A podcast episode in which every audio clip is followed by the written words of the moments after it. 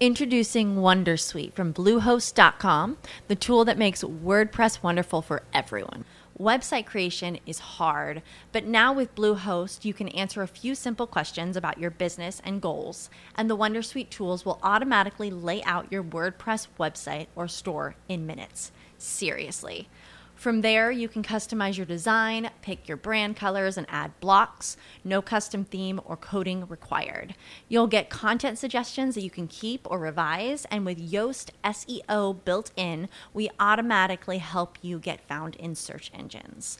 From step by step guidance to suggested plugins to an AI powered help bot, our built in tools make WordPress wonderful for everyone. Whether you're a beginner or a pro, you can join over 2 million Bluehost users. Go to bluehost.com slash wondersuite. That's bluehost.com slash wondersuite. Wenn du mich und meine Arbeit unterstützen möchtest, dann gib doch deine Stimme für meinen Podcast beim Deutschen Podcastpreis 2023 noch bis zum 28.05. für mich ab. Den Link dazu findest du in meiner Podcast-Beschreibung auf meinen Social-Media-Profilen auf YouTube, TikTok und Instagram oder unter www.deutscher-podcastpreis.de in der Kategorie Wissen unter E für Elektrotechnik-Podcast. Und jetzt weiterhin viel Spaß mit der Podcast-Folge. Wenn du mich und meine Arbeit unterstützen möchtest, dann gib doch deine Stimme für meinen Podcast beim Deutschen Podcastpreis 2023 noch bis zum 28.05. für mich ab. Den Link dazu findest du in meiner Podcast-Beschreibung auf meinen Social-Media-Profilen auf YouTube, TikTok und Instagram oder unter www.deutscher-podcastpreis.de in der Kategorie Wissen unter E für Elektrotechnik-Podcast. Und jetzt weiterhin viel Spaß mit der Podcast-Folge. Herzlich willkommen zu einer neuen Folge des Elektrotechnik-Podcasts mit mir, Giancarlo the Teacher der Elektrotechniklehrer für jedermann. Und ohne große Umschweife möchte ich gleich zum Thema dieser Folge kommen, nämlich Schaltpläne.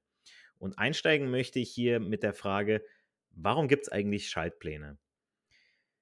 Der Schaltplan ist ein ganz wichtiger Bestandteil in der Elektrotechnik und wird auch Schaltbild genannt. Der Schaltplan ist sozusagen die grafische Darstellung, also das Bildnis einer Schaltung. Ohne Plan geht gar nichts. Gerade am Anfang. Klar, wenn man jetzt sowas Einfaches wie eine Ausschaltung hat, dann sagt man, okay, kann ich auch ohne Plan. Ja, ich weiß, wie das läuft. Aber wenn es jetzt um eine kompliziertere Schaltung geht oder auch vielleicht ein Platinenlayout, brauche ich schon mal einen Plan. Ich kann keine Schaltung realisieren ohne einen Schaltplan. Ist einfach so. Deswegen, darum gibt es Schaltpläne. Normalerweise wird der Schaltplan an sich als ein spezielles Dokument betrachtet, das einem Kunden an diverse Genehmigungsbehörden oder auch an einen bestell, äh, speziellen Wartungselektriker weitergeleitet wird. Es gibt dabei ein sogenanntes Bezeichnungssystem. Das bedeutet nichts anderes, als dass jedes einzelne Bauteil einer bestimmten Gruppe zugeordnet wird. Ja, das heißt, ich sehe dann, okay, habe ich hier ein Schaltelement, habe ich hier einen Sensor, habe ich hier äh, einen Verbraucher, ja, dass ich das anhand des Schaltplans, anhand einer Norm, muss ich das ja erkennen. Also ich kann nicht irgendwas in den Schaltplan reinzeichnen. Wir müssen uns ja an irgendwie irgendwelche Regeln halten. Ja. Und es ist wie bei Bauzeichnungen, okay, ich weiß, wo ein Fenster ist, ich weiß, wo eine Tür ist, ich weiß, wo, äh, ne, wo eine Wand ist, ja. Und das ist in der Elektrotechnik ganz genauso. Man muss irgendwo auf Normen zurückgreifen, ja. Und hier ist das ganz genauso der Fall. Der Schaltplan dient in erster Linie einfach dazu, und zwar genau und definitionsgemäß, die leere und ausgeschaltete Situation der gesamten Maschine, also die leere Maschine, ne, ist klar, ohne dass ein Bauteil jetzt drin ist, oder die ausgeschaltete Situation des gesamten Apparats oder auch der Anlage darzustellen und wiederzugeben. Und an dieser Stelle habt ihr schon den ersten wichtigen Fakt über Schaltpläne nämlich gehört. Schaltpläne werden immer im ausgeschalteten oder auch unbetätigten Zustand gezeichnet. Heißt, Öffner sind geschlossen, Schließer sind offen. Sowas zum Beispiel, ja, dass mein Schalter jetzt nicht geschlossen ist, sondern ich muss ihn ja erst betätigen, damit mein Leuchtmittel zum Beispiel dahinter leuchtet oder meine Anlage anläuft. Es besteht natürlich immer die Möglichkeit, dass in bestimmten Fällen auch Abweichungen auftreten.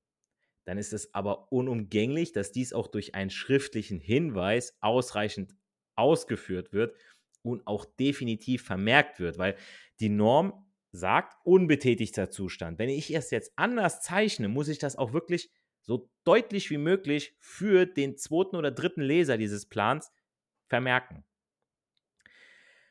Der Schaltplan entsteht in der Regel, und da gibt es eigentlich gar keine Ausnahmen, immer zu Beginn eines Entwurfs einer Maschine, Anlage oder auch eines Geräts.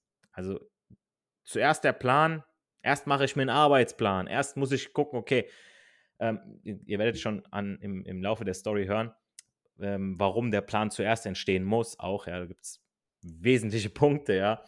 Aber ich, ich lege nicht sofort los. Also ich, ich gehe nicht auf eine Baustelle, nehme Material mit, ja, ja, das werde ich schon brauchen und dann mache ich mir einen Plan. So, das macht ja keiner.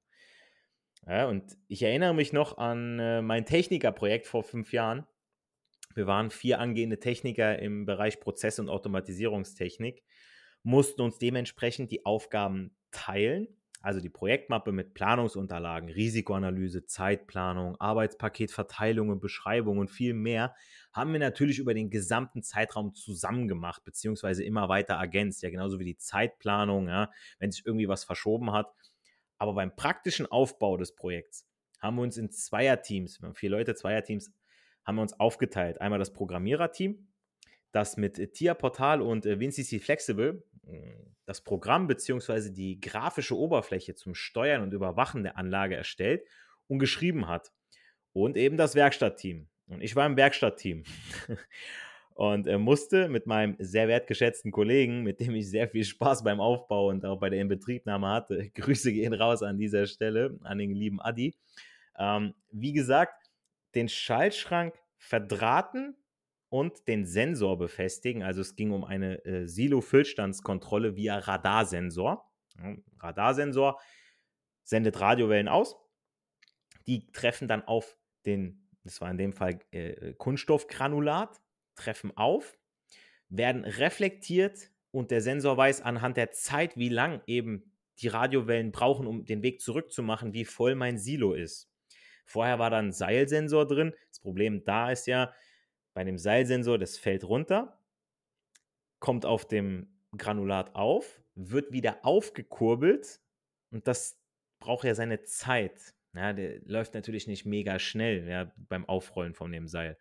Und dementsprechend habe ich dann eine Messung, wenn ich wissen will, wie, wie, wie voll mein Granulat oder beziehungsweise wie voll das Silo ist. Ähm, die dauert dann schon mal, kann schon mal ein paar Minuten dauern. Ja. Weil so ein Silo ist natürlich, ihr habt es schon mal irgendwo gesehen, ja, ähm, sei es jetzt irgendwo ähm, bei, bei Spritzgussfirmen, da kann schon mal ja, einige Tonnen drin sein und dann dauert es schon mal eine Weile, ja.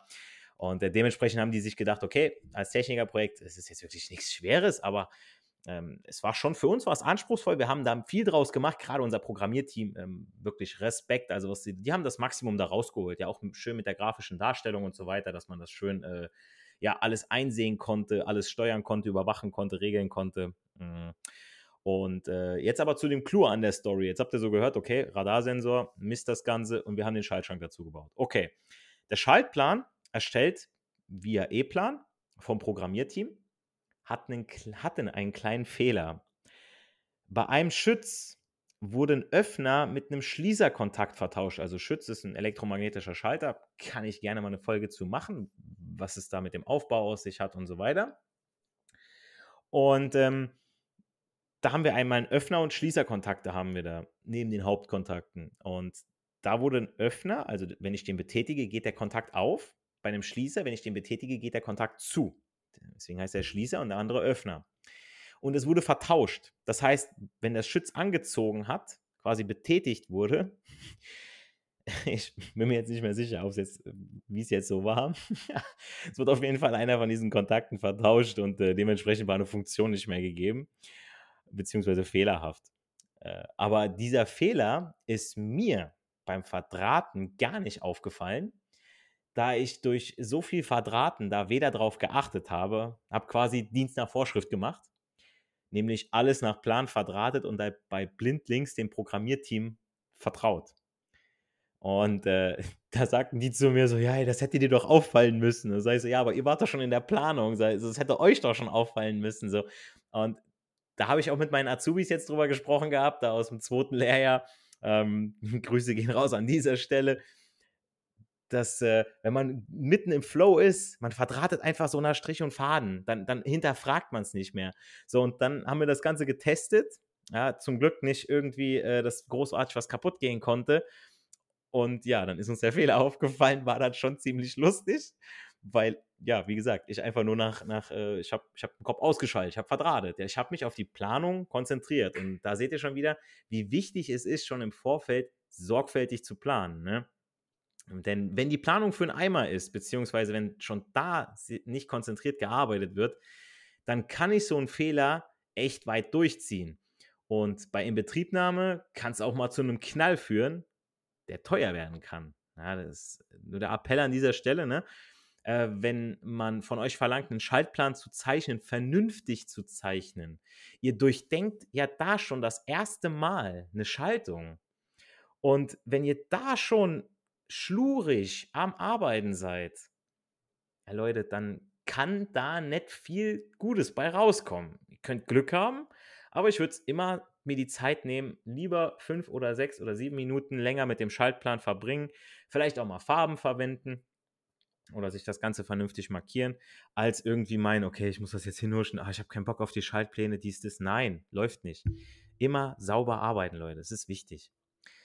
Der Vorteil, dass der Schaltplan schon be zu Beginn eurer Arbeit nämlich vorliegt, ist, dass dann später auch die entsprechenden Reparaturvorgänge und Wartungen vorgenommen werden können, da er in diesem Fall genau die Hilfestellung gibt, die er auch geben soll und muss.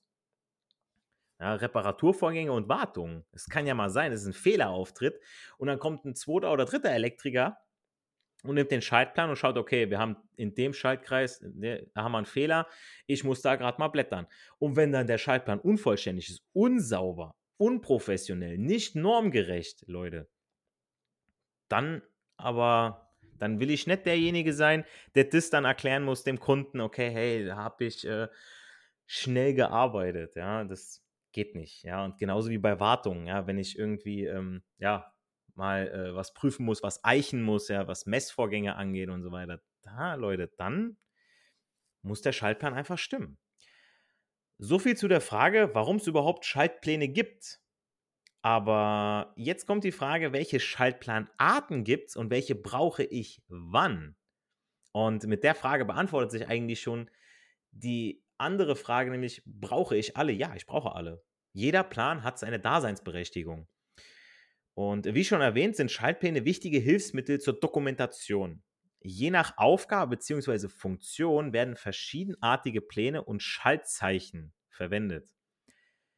An dieser Stelle sollte jedem klar sein, da wir uns im auditiven Bereich befinden, kann ich euch zwar Schaltzeichen erklären, aber wie jedes davon wirklich aussieht, kann euch natürlich ein Bild wesentlich besser verdeutlichen. Weshalb ich auch wieder den Appell gerade an die Azubis unter meinen zahlreichen Zuhörern richten möchte, sich die Seiten mit dem Schaltzeichen im Tabellenbuch zu markieren.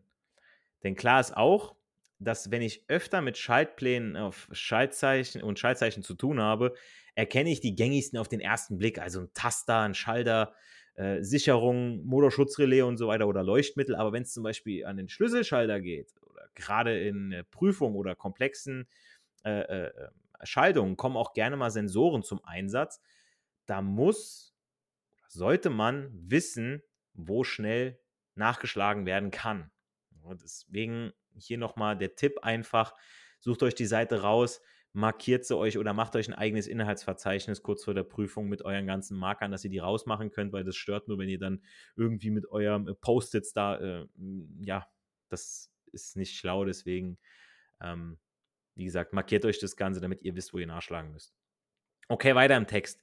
Ich stelle euch jetzt mal die für mich drei wichtigsten Pläne vor und erkläre dann die Vor- und Nachteile von jedem, beziehungsweise was man aus jedem Plan ableiten kann und was auch nicht und wofür man dann doch.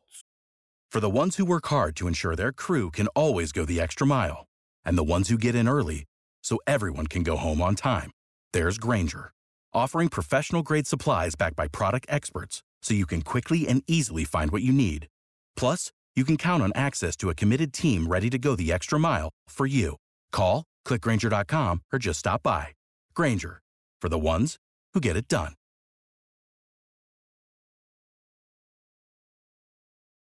When you need mealtime inspiration, it's worth shopping Kroger, where you'll find over 30,000 mouthwatering choices that excite your inner foodie. And no matter what tasty choice you make, you'll enjoy our everyday low prices, plus extra ways to save, like digital coupons worth over $600 each week. You can also save up to $1 off per gallon at the pump with fuel points. More savings and more inspiring flavors make shopping Kroger worth it every time. Kroger, fresh for everyone. Fuel restrictions apply. Einem eventuell anderen greifen muss. An einem Beispiel sollen Zusammenhänge und Unterschiede zwischen den einzelnen Schaltplänen jetzt erstmal verdeutlicht werden. Ja? Ähm, also ich stelle euch jetzt eine Schaltung vor und daraus machen wir jetzt drei Pläne, weil äh, wir müssen irgendwo mal ein Beispiel daran finden. Ja? Also folgendes Beispiel. Ja? Wir haben einen ganz normalen Kellerraum. In dem Kellerraum soll, sind eine Leuchte und eine Schutzkontaktsteckdose zu installieren. Mehr nicht. Also die Leuchte sitzt mittig im Raum, die Steckdose in einer beliebigen Ecke und der Schalter natürlich am Eingang zum Raum. Also ich mache die Tür auf, auf der rechten Seite, ja, da ist mein Schalter ungefähr, ähm, ja, auf, was ist es denn mal, so, so, so Schulterhöhe oder ein bisschen, bisschen drunter, ja. Sprich, wir haben eine einfache Ausschaltung. So, da haben wir als allererstes mal den Installationsplan. Kann mit oder ohne Leitungsführung gezeichnet sein. Ich kenne ihn meistens eher ohne. Im Grundriss vom Raum, ihr kennt es von Blaupausen oder Bauplänen, die der Architekt zur Verfügung stellt, sind die Orte für die installier äh, zu installierenden Objekte genau anzugeben. Der Installationsplan also besitzt folgende Merkmale. Durch die Eintragung der Objekte im Grundriss erhält man einen guten Überblick über die gesamte Installation. Also ich zeichne rein, wo die Lampe hinkommt, ich zeichne ein, wo die, wo die Steckdose hinkommt. Das heißt, der Kunde sieht schon, okay, alles klar, da ungefähr wird es landen. Zusätzlich zu den Objekten können die Leitungen eingezeichnet werden, habe ich ja erwähnt, also zum Beispiel der Leitungstyp und die Aderzahl. Dadurch wird die Erstellung einer Stückliste auf jeden Fall erleichtert, weil ich ja direkt sehe, welche Betriebsmittel und wie viel ich davon brauche und eventuell auch noch wie viel Leitung. Denn wenn ich den Grundrissplan habe, weiß ich, okay, die Wand ist drei Meter lang, die ist zwei Meter lang, okay, dafür ist die Leitung lang, okay, brauche ich ungefähr sechs Meter. Ja, nur mal so. Und im Installationsplan können Änderungen auch easy dokumentiert werden. Ja, wenn ich jetzt sage, okay, ich mache jetzt da mal einen Strich durch, radiere es, keine Ahnung. Ja, meistens, es wird ja mittlerweile am Rechner gemacht. Ist ja nicht mehr so, dass der Architekt jetzt am, am Zeichenbrett sitzt und so weiter. Ne? Ganz klare Geschichte, ja. Und dann kann ich da natürlich die Betriebsmittel ganz locker reinmachen. Beziehungsweise was ändern. Über was aber, über was, genau, über was und dieser Plan, uns dieser Plan aber nichts sagt, ist die Wirkungsweise und die genaue Verdrahtung der Anlage beziehungsweise der Installation. Natürlich bei einer einfachen Aus- oder Wechselschaltung weiß der Fachmann oder angehende Elektroniker, was da abgeht. Aber grundsätzlich sieht man es in diesem Plan nicht. Also die Funktion der Anlage kann ich da nicht erkennen. Je nachdem, wie kompliziert die Anlage aufgebaut ist, weiß ich da nicht mehr, welcher Schalter für welche Leuchte ist. Und da kommen wir jetzt zum zweiten Plan, dem Übersichtsschaltplan. Auch in diesem Fall sind alle unsere Betriebsmittel aufgeführt, allerdings nicht ortsbezogen. Beim Installationsplan habe ich ja genau den Ort wo meine Leuchte hinkommt, wo meine Steckdose hinkommt, wo mein Schalter hinkommt. Das ist beim Übersichtsschaltplan nicht der Fall. Also ich sehe zwar, dass ich einen Ausschalter, eine Steckdose und ein Leuchtmittel habe, aber nicht, wo genau sie hinkommen, beziehungsweise wo genau sie installiert werden.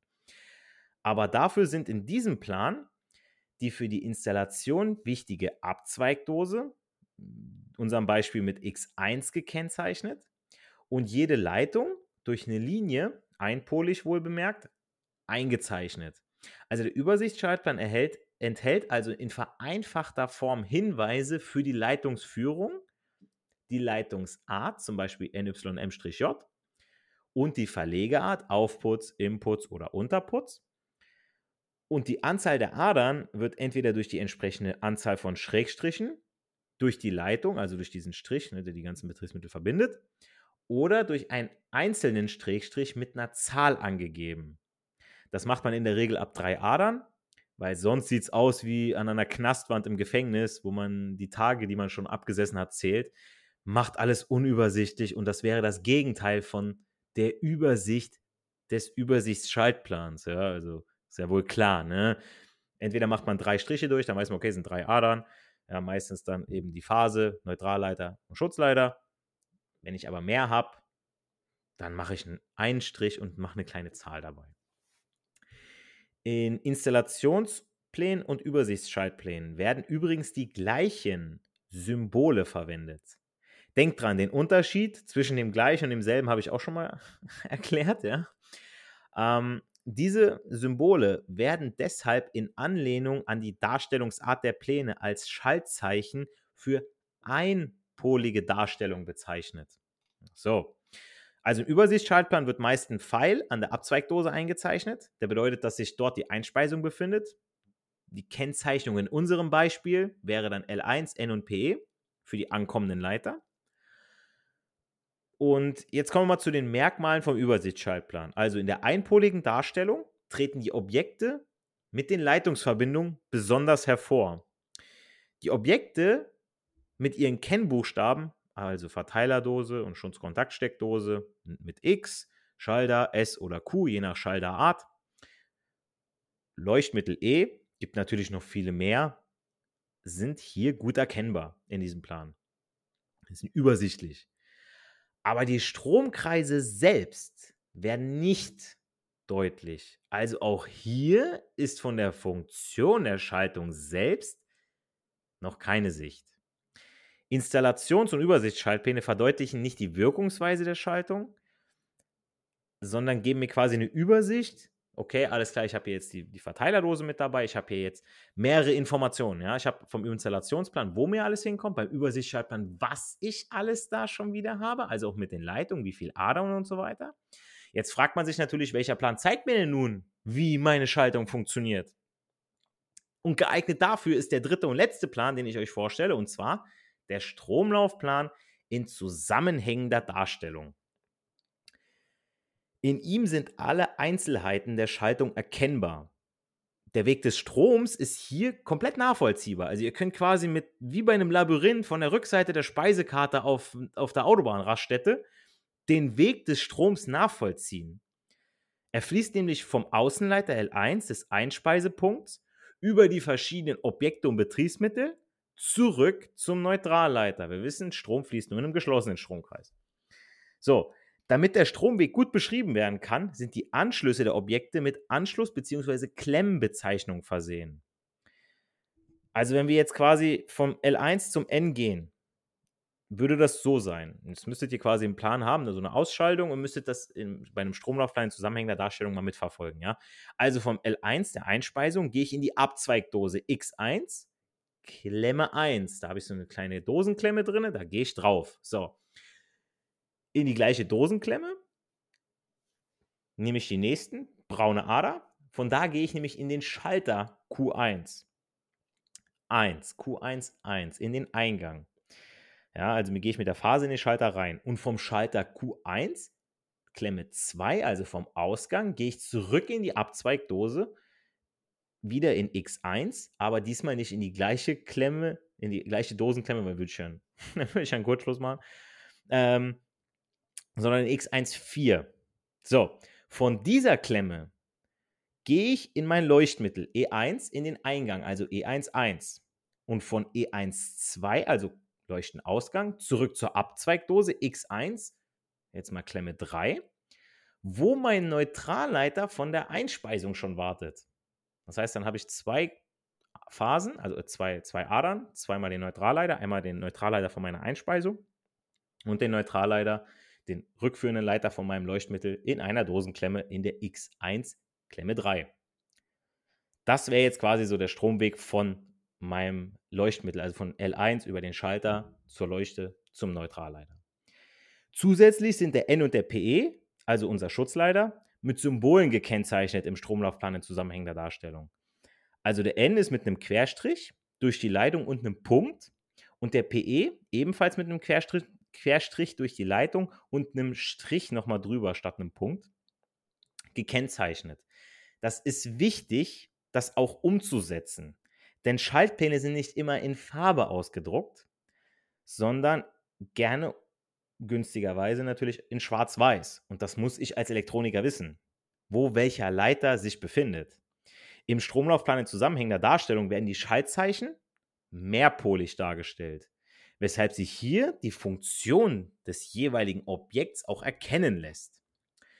Und außerdem wird dieser Schaltplan verwendet, um die Schutzmaßnahmen, in diesem Fall Schutz durch Schutzleiter, bei der Schutzkontaktsteckdose und auch beim Gehäuse des Leuchtmittels, zu verdeutlichen.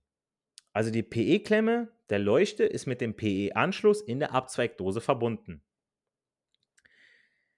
Und jetzt zu den Merkmalen vom Stromlaufplan in zusammenhängender Darstellung. Also die Schaltzeichen sind hier nicht einpolig, sondern mehrpolig als Einheit dargestellt. Die Anschlüsse der Objekte mit den Verbindungen sind gut erkennbar. Stromkreise können gut nachverfolgt werden, ja, wie ich schon gesagt habe, wie bei diesem Labyrinth. Ne? Die Funktion der Objekte wird durch die Kennbuchstaben zusätzlich deutlich gemacht. Also wir haben auch wieder hier mit X, mit der Verteilerdose bzw. der Steckdose. Wir haben wieder einen Schalter, in dem Fall mit Q und unser Leuchtmittel mit E, wie beim Übersichtsschaltplan auch. Aber auch dieser Plan hat seine Nachteile und Tücken. Denn durch die vielen Leiter kann das Erkennen der Funktionen der Anlage zum Teil erschwert werden. Also umso mehr ich da mache, wenn es zu einer Kreuzschaltung kommt, boah Leute, wird es echt schon mal happig. Also wenn man das nicht groß zeichnet, das, ja, haben auch die Azubis ganz gerne mal die Probleme. Und je komplexer meine Anlage bzw. Installation ist, desto weniger erkenne ich die Leitungsführung selbst. Also dann wird es nochmal einen Ticken schwerer und dann muss man wirklich sauber zeichnen. Und das waren auch schon die drei wichtigsten Schaltplanarten. Ihr habt gemerkt, dass jeder Plan seine Vor- und Nachteile hat, aber vor allem jeder seine Daseinsberechtigung. Also jeder Plan baut aufeinander auf und ist wichtig bei der Planung bzw. Installation der Anlage und der eventuellen Fehlersuche oder auch der Editierung bzw. Erweiterung des Ganzen. Das heißt, wenn ihr irgendwie was erweitert, dann muss das auch sauber im Schaltplan eingetragen sein, damit der zweite oder dritte Elektriker bei einer möglichen Fehlersuche da drauf stoßen kann, beziehungsweise da alles lesen kann.